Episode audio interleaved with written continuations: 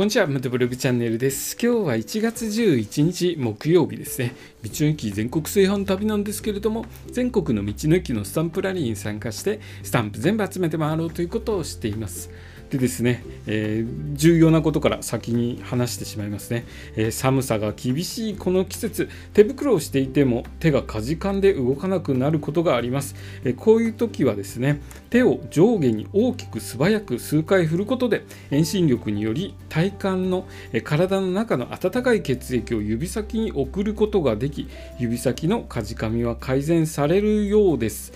えー、災害時等ですね寒い中細かい作業や携帯電話操作する際には、えー、役立ちますのでぜひこのことを覚えておいてください。こちらの情報発信元は警視庁の方なので確かな情報なので覚えておいてください。さてですねバイク乗りの皆さんはいかがお過ごしでしょうか？寒いですよね。寒いので走っていると手がかじかんで動かないよとかっていう方多くいらっしゃると思います。僕も寒い時はあのすいませんバイクにあれが、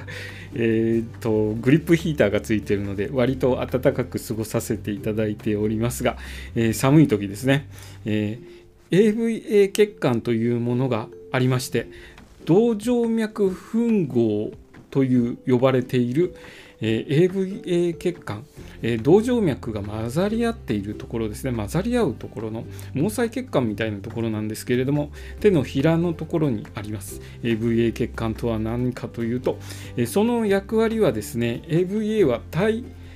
体温調節に特化した血管で寒い時は収縮して末端部への血流を減らしこのために手がかじかんで動かなくなってしまうんですね、え末端部に血流を減らし暑い時は拡張して熱を運んで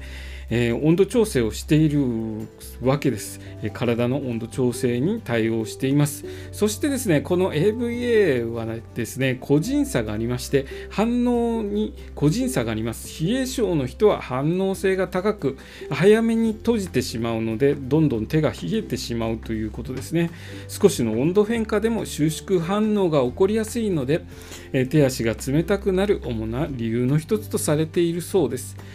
えー、まあ、冷え性を改善するにはどうしたらいいかということなんですけれども全身の体温を効率よく上げることが重要となります。首を温めたり、まあ、あの襟元を閉じたりとか熱が奪われないように工夫していくのが、えー、効果的ということです。でまたですねあのカイロで手のひらだけを温めるよりも手袋をした方がより多くの面積を覆えるので手袋の方が効果があるそうです。僕ですねあの先ほど言ったグリップヒーターですね。グリップヒーターのついてないバイクに乗るときは内側にインナーグローブをはめてちょっと暖かい状態にしています。手かじかむとですねあの微妙なブレーキ操作とかクラッチ操作がちょっとかじかんでできにくくなりますので、えその点ですねあまり手がかじかんで動かないよというような状況にならないように注意していきたいと思います。え初めにも話しましたようにですね、え寒さ厳しい季節手がかじかんで動かない場合は手をですね上下に大きく素早く振るということを覚えておいていただければ今日の放送は、えー、もう僕としては嬉しいです、えー、この情報ですね情報発信元は警視庁なので間違いないので覚えておいてくださいね。手がかじかんだ時は大きく上下に大きく素早く数回振ってみてください、えー、今日の放送はですね、え手がかじかんだ時はどうしたらいいかという話でした。今日の放送もお聴きいただきありがとうございました。したそれではまた明日。